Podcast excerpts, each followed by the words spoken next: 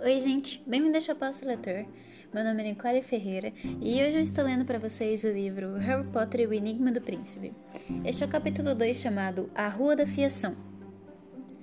A muitos quilômetros de distância, a névoa gelada que comprimia as vidraças do primeiro-ministro flutuava sobre um rio sujo que, serpen que serpenhava sobre entre barrancos cobertos de mato e lixo. Uma enorme chaminé, relíquia de uma fábrica fechada, erguia-se sombria e agorenta. O silêncio total era quebrado apenas pelo rumorejo de água, da água escura. E não havia vestígio de vida, exceto por uma raposa esquelética, que descerá até o barranco na esperança de farejar um saco de peixe com fritas descartado no capim alto. Então, com um leve estalo, uma figura magra e encapuzada se materializou na margem do rio. A raposa congelou, fixando os olhos assustados no estranho fenômeno. A figura pareceu se orientar por alguns instantes, então saiu andando com passos leves e ligeiros, sua longa capa farfalhando no capim. Com um segundo estalo mais forte, outra figura encapuzada materializou-se. Espere! O grito rouco alarmou a raposa, agora quase achatada no mato. Saltou do seu esconderijo e subiu o barranco. Houve um lampejo verde, um ganido e o animal caiu no, ao chão, morto. A segunda figura virou, o corpo do animal com a ponta do pé. É só uma raposa, disse sumariamente uma voz feminina por baixo do capuz. Pensei que fosse um auror. Cissa, espere! Mas a outra, que parará para olhar para, para trás ao perceber o lampejo, já estava subindo pelo barranco em que a raposa acabará de tombar. Cissa, Narcisa, escute! A segunda mulher alcançou a primeira e agarrou-a pelo braço, mas essa se desvencilhou. Volte, Bela. Você precisa me escutar. Já escutei, já me decidi. Me deixe em paz. A mulher chamada Narcisa chegou ao alto do barranco, onde um grádio velho separava o rio de uma alta estreita, ao de uma rua estreita calçada com pedras. A outra, Bela, continuou seguindo-a, lado a lado. Elas pararam examinando na escuridão as fileiras de casas de tijolos aparentes, em ruínas, as janelas opacas e sem luz. Ele mora aqui? perguntou Bela com desespero na voz. Aqui? Neste monturo dos trouxas? Devemos ser os primeiros da nossa raça a pisar. Mas Narcisa não estava escutando. Passará por uma, por uma abertura no gradil enferrujado e já atravessava a rua apressada. apressada. Cissa, espere! Bela acompanhou-a, sua capa enfunando as costas e viu Narcisa embarafusar por um beco em meio a um casário e sair em outra rua quase idêntica. Alguns lampiões estavam quebrados, e as duas mulheres percorriam alternadamente trechos de luz e sombra profunda. Bela alcançou Narcisa quando virará, virará, virava mais uma esquina, conseguindo desta vez segurá-la e virá-la de modo a ficarem frente a frente. Cissa, você não deve fazer isso. Não pode confiar nele. O Lorde das Trevas confia nele, não é? O Lorde das Trevas está Acho enganado, ofegou Bela, e seus olhos brilharam momentaneamente sob o capuz quando correu olhar a toda volta para verificar se, estava de fato, se estavam de fato sozinha sozinhas. Seja como for, recebemos ordens para não discutir o plano com ninguém. Isso é uma traição à diretriz. Me largue, Bela, bradou Narcisa, puxando uma varinha de dentro da capa e apontando ameaçadoramente para o rosto da outra. Bela apenas sorriu. Cissa? Sua própria irmã? Você não faria. Nada, na, nada mais que eu não faria, sussurrou Narcisa, com uma nota de histeria na voz. E quando baixou a varinha como se fosse uma faca, houve mais um lampejo. Bela soltou o braço da irmã como se houvesse recebido uma queimadura. Narcisa! Narcisa, contudo, prosseguirá seu caminho apressada, esfregando a mão. A irmã perseguiu-a, mantendo distância enquanto se aprofundavam no labirinto deserto de casas de, de tijolos aparentes. Por fim, Narcisa precipitou-se pela rua da fiação, sobre a qual pairava a alta chaminé febril, com, como um grande gigantesco dedo em riste. Seus passos ecoaram nas pedras do calçamento ao passar por janelas partidas e fechadas com tábuas, até chegar à última casa, onde uma luz fraca se filtrava pelas cortinas de um aposento térreo. Ela baterá na porta antes que Bela, xingando baixinho, a alcançasse. Juntas, esperaram ligeiramente ofegantes, respirando o mau cheiro do rio sujo que a brisa noturna trazia às suas narinas. Passado alguns segundos, ouviram um movimento de lado, de, do lado de dentro da porta que se entreabriu. Viram um homem mirrado espiando-as. Um homem com cabelos longos, cabelos com longos cabelos pretos repartidos ao meio que formavam cortinas emoldurando-lhe o rosto emaciado e olhos pretos. Narcisa baixou o capuz. Era tão pálida que parecia refugir na escuridão. A cabeleira loura descia pelas costas, dando-lhe a aparência de uma mulher afogada. Narcisa? exclamou o homem, abrindo um pouco mais a porta, de modo que a luz incendisse sobre ela e a irmã. Que surpresa agradável! Severo, sussurrou ela, ela sussurrou tensa. Posso falar com você? É urgente? Mas é claro. Ele recuou para deixá-la entrar. A irmã, ainda encapuzada, acompanhou-a, mesmo sem convite. Snape cumprimentou secamente ao passar. Bellatrix, respondeu ele, os olhos finos encrespando-se em um sorriso ligeiramente zombeteiro, ao fechar a porta, depois que as mulheres passaram. Tinham entrado diretamente uma pequena sala de visitas que dava a impressão de uma cela acolchoada e escura. As paredes eram inteiramente cobertas de livros, a maioria encadernada em couro preto ou castanho. Um sofá poído, uma poltrona velha e uma mesa bamba estavam agrupados no círculo de luz projetado por um candeeiro preso no teto. O lugar tinha um ar de abandono, como se não fosse realmente, como se não fosse normalmente habitado. Snape indicou o sofá Narcisa. Ela despiu a capa, atirou-a para um lado e se sentou, olhando para as mãos brancas e trêmulas que cruzará o colo. Bellatrix baixou o capuz mais lentamente, tão morena quanto a irmã é, era clara. Quanto a irmã era clara, as pálpebras pesadas e o maxilar pronunciado. Ela não desviou os olhos de Snape quando foi se postar atrás de Narcisa. Então, em que posso lhe ser útil? perguntou Snape, acomodando-se na poltrona de frente às duas irmãs. Nós. Nós estamos sozinhos? perguntou Narcisa em voz baixa. Claro que sim. Bem, a bicha está aqui, mas não estamos contando com os vermes, não é mesmo? Ele apontou a varinha para a parede revestida de livros às suas costas, e com um estampido, uma porta oculta se, se escancarou, revelando uma escada estreita onde estava parado um homem pequeno. Como você já percebeu claramente, Rabicho, temos visita, disse Snape sem pressa. O homem desceu, encurvado os últimos degraus e entrou na sala. Tinha os olhos miúdos e lacrimosos, o nariz arrebitado e um sorrisinho incômodo. Sua mão esquerda acariciava a direita, que parecia estar calçada com uma reluzente luva prateada. Narcisa, cumprimentou com uma voz aguda. E Beatriz? Que prazer. Rabicho vai nos servir uma bebida, se aceitarem, disse Snape. Depois voltará para o quarto. Rabicho fez uma careta, como se Snape tivesse atirado alguma coisa nele. Não sou seu empregado, guinchou, evitando olhar para o outro. Sério? Tive a impressão de que, que o Lorde das Trevas colocou aqui para me ajudar. Ajudar sim, mas não preparar bebidas nem limpar sua casa. Eu não fazia ideia, Rabicho, que você sonhasse com tarefas mais arriscadas, respondeu Snape melosamente. Podemos providenciar isso sem demora. Falarei com o Lorde das Trevas. Posso falar com ele eu mesmo, se quiser. Claro que pode, debochou Snape. Mas enquanto não faz isso, traga as bebidas. Bastará um pouco de vinho dos elfos. Rabicho hesitou um pouco, um momento, como se fosse protestar, mas então virou-se e entrou por outra porta oculta. Ouviram-se algumas batidas e o tilindar de copos. Segundos depois, ele retornava, trazendo uma bandeja, trazendo em uma bandeja uma garrafa empoeirada e três copos. Depositou-os na mesa bamba e se retirou depressa, batendo a porta recoberta de livros ao passar. Snape serviu o vinho vermelho sangue nos três copos e entregou dois às irmãs. Narcisa murmurou em agradecimento, e Bellatrix nada disso. Nada disse, mas continuou a encarar Snape mal-humorada. Isso não pareceu perturbá-lo. Muito ao contrário, dava a impressão de diverti-lo.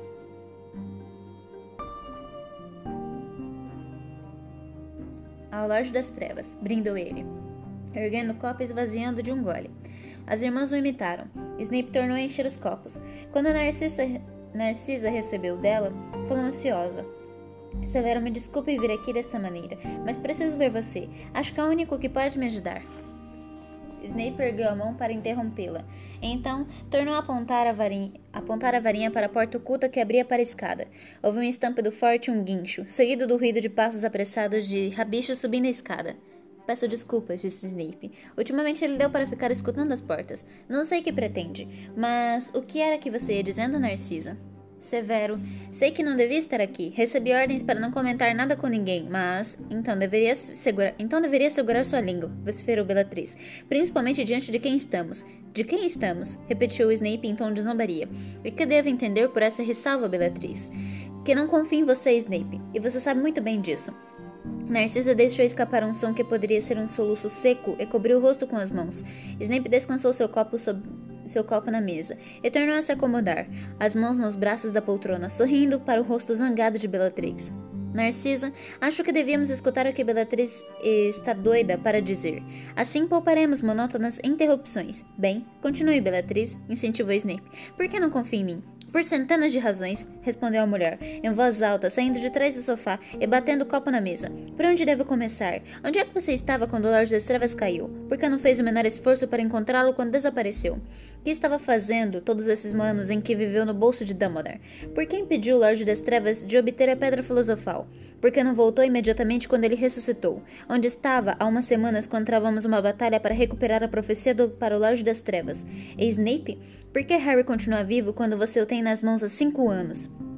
A mulher fez uma pausa, o rosto muito vermelho, o peito arfando em movimentos rápidos. Atrás dela, Narcisa sentava-se imóvel, o rosto ainda escondido, na, escondido nas mãos. Snape riu, sorriu. Antes de lhe responder, ah, sim, vou lhe responder, Beatriz. E você pode repetir minhas palavras para os outros que cochicham as minhas costas e levam ao Lorde das Trevas histórias mentirosas sobre a minha traição. Mas antes de responder, me permita uma pergunta. Você realmente acredita que o Lorde das Trevas já não fez, já não me fez cada uma dessas perguntas? E realmente acredita que se eu as não tivesse respondido satisfatoriamente, estaria aqui falando com você? A mulher hesitou.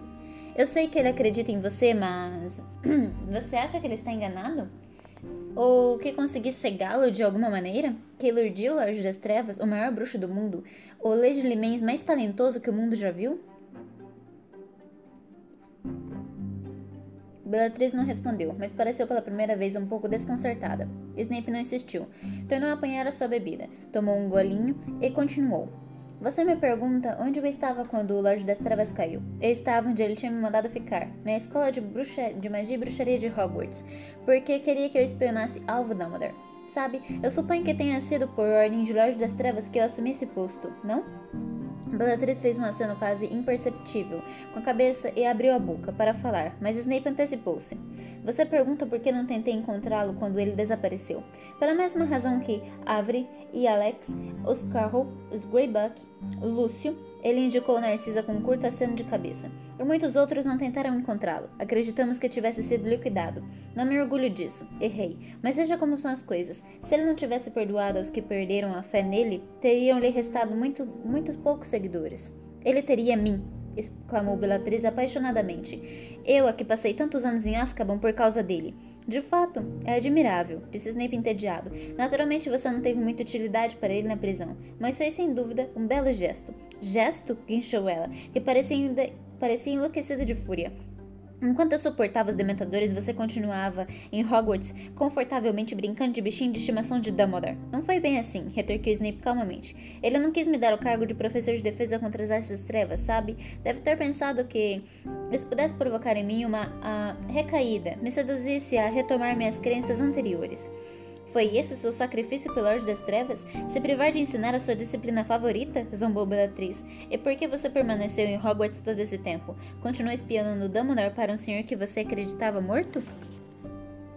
É pouco provável, mas o Lorde das Trevas se mostrou satisfeito que eu nunca tenha des deserdado meu posto. Acumulei 16 anos de informação sobre Dumbledore, para lhe passar quando voltou, um presente de boas-vindas bem mais útil do que as infinidáveis lembranças sobre Azkaban e tudo o que tinha de desagradável. Mas você ficou. Sim, Bellatrix, fiquei. Confirmou Snape pela primeira vez, traindo um quê de um de impaciência. Recebi uma tarefa confortável que achei preferido, preferível a uma temporada em Azkaban. Estava capturando os estavam capturando os comensais da morte, sabem? A proteção de Dumbledore me manteve fora da prisão. Foi muito conveniente. Foi muito conveniente e me aproveitei disso. Repito, o Lorde das Trevas não reclama de que eu, de eu ter ficado, portanto não vejo por que você há de se queixar. E acho que você também queria saber, continuou ele, alterando a voz, porque Bellatrix fez menção de interrompê-lo. Por que me interpus ao Loja das Trevas e a Pedra Filosofal? É fácil responder. Ele não sabia se podia confiar em mim. Achou, como você, que de fiel comensal da morte eu me transformará em um espião de Dumbledore. Ele estava em condição deplorável, muito fraco, compartilhava o corpo de um bruxo medíocre. Não ousou, não ousou se mostrar a um antigo aliado, temendo que esse aliado pudesse entregá-lo a Dumbledore ou ao Ministério. Lamento profundamente que não confiasse em mim. Ele teria recuperado o poder três anos antes. Do jeito que foi, vi apenas um ambicioso e indigno Kirill tentando roubar a pedra. E admito, fiz tudo o que pude para impedir. Bellatrix entortou a boca, como se tivesse tomado um remédio de gosto ruim. Mas você não foi ao encontro dele quando ele voltou. Não se reuniu a ele imediatamente quando sentiu a marca negra arder. Verdade, foi duas horas depois. E por ordem de Dumbledore. Por ordem de Dum... Pense. Disse Snape, impacientando-se de novo. Pense, esperando horas, apenas duas horas garanti minha permanência em Hogwarts como espião, deixando Dumbledore pensar que eu só estava retornando para o Lorde das Trevas por ordem dele. Pude passar informações sobre Dumbledore e a Ordem da Fênix desde então.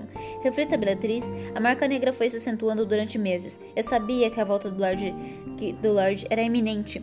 Todos os comensais da morte sabiam disso. Tive muito tempo para pensar no que queria fazer, planejar o meu lance seguinte, me safar como fez Karkaroff, não? Posso lhe garantir que o desagrado inicial do Lorde das Trevas com o meu atraso desapareceu completamente quando lhe expliquei que eu ainda era fiel. E Dumbledore continuou achando que eu era o seu homem de confiança. O Lorde das Trevas de fato pensou que eu o tivesse abandonado para sempre, mas viu que estava errado. Mas no que é que você tem sido útil? desdenhou Bellatrix. Quem, que informações úteis você tem nos passado? Minhas informações têm sido transmitidas diretamente ao Lorde das Trevas. Se ele prefere não dividi-las com você, ele divide tudo comigo, disse Bellatrix inflamando-se. Diz que sou a mais leal, mais fiel. Diz? perguntou Snape, a voz subindo levemente para insinuar sua descrença. E ainda divide depois do fracasso, depois do fiasco do Ministério da Magia? Aquilo não foi culpa minha, protestou Bellatrix corando.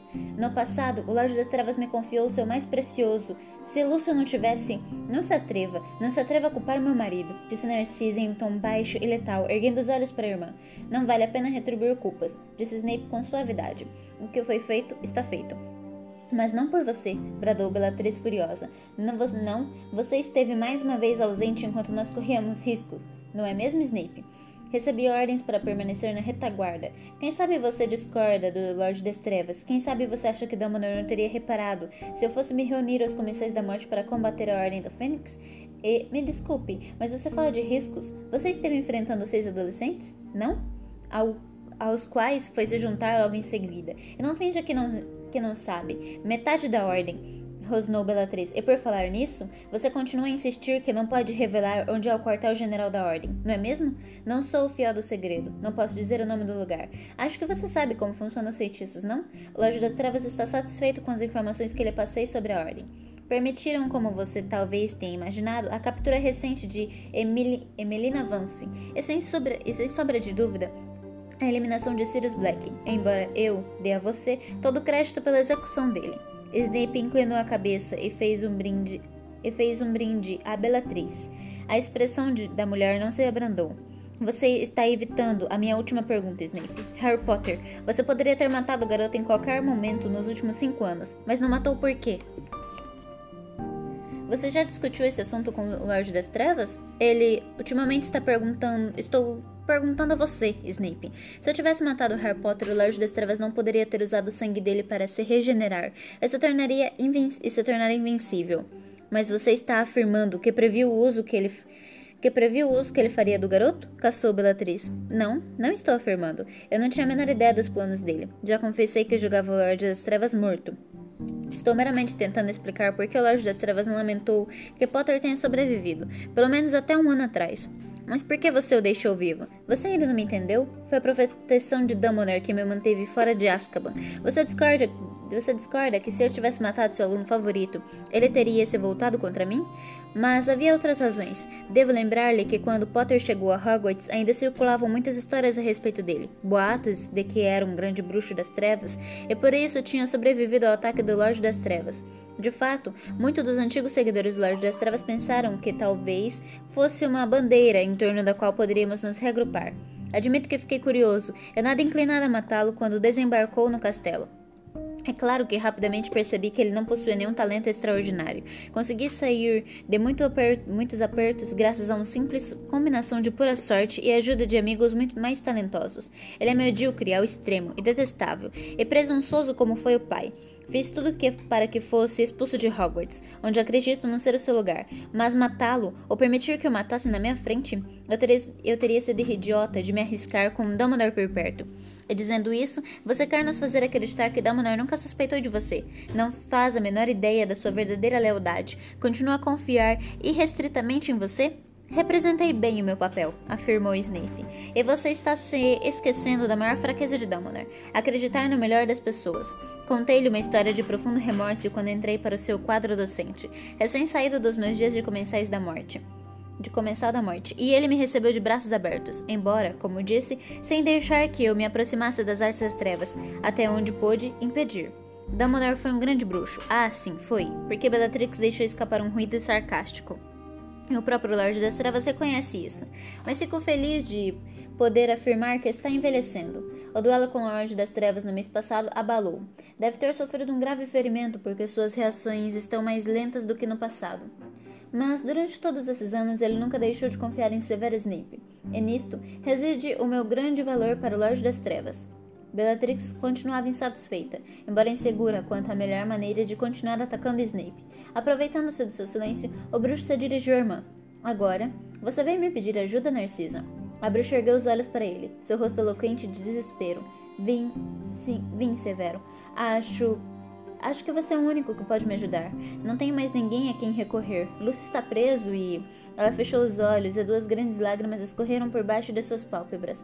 O Lorde das Trevas me proibiu de falar nisso. Continuou com os olhos ainda fechados. Não quer que ninguém saiba do plano. É muito secreto, mas. Se ele proibiu, você não deve falar, disse Snape imediatamente. A palavra do Lorde das Trevas é lei. Narciso ofegou como se tivesse recebido um esguicho de água fria. Beatriz pareceu satisfeita pela primeira vez desde que entrara na casa. Ouviu? disse triunfante irmã. Até Snape diz isso. Você recebeu ordem de não falar, então fique calada. Snape, porém, tinha se levantado e ido até a pequena, a pequena janela. Espiou a rua deserta entre as cortinas e tornou a fechá-las com um puxão. Virou-se então para encarar Narcisa muito séria. Por acaso, eu conheço o plano, disse em voz baixa. Sou um dos poucos a quem Lorde das Trevas o contou.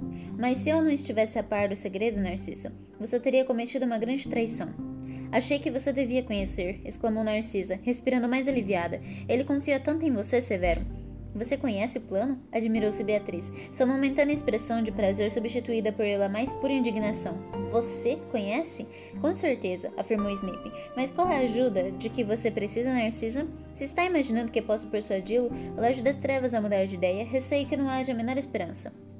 Severo, sussurrou ela, as lágrimas deslizando pelo rosto pálido. Meu filho, meu único filho.